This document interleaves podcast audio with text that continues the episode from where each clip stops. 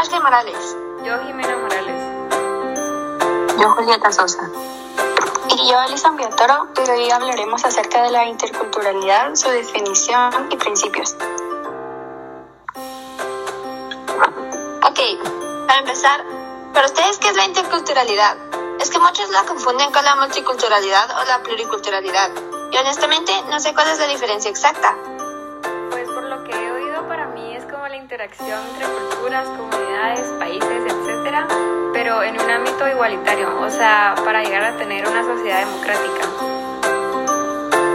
Ajá, pienso lo mismo, pero creo que la confundimos con la multi o pluriculturalidad, porque ambos se refieren a la combinación entre culturas.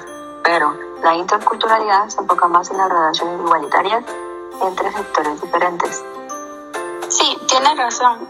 Ey, pero ustedes no han escuchado que la interculturalidad tiene principios. O sea, yo sabía su definición, pero no que se basaba en principios.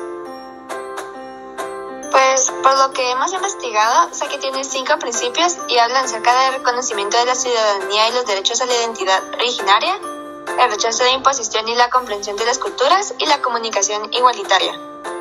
Wow, eso tampoco lo sabía, pero lo que sí llegué a leer es que este término también ha llegado a la educación actual. O sea, ahora los sectores menos dominantes pueden aprender en su, en su propia lengua y los enfoques de los contenidos y planes educativos son más abiertos e interculturales.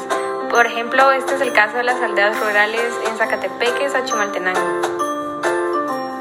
Es verdad, ya que antes este tema no era todo implementado, ni en la sociedad ni en la educación.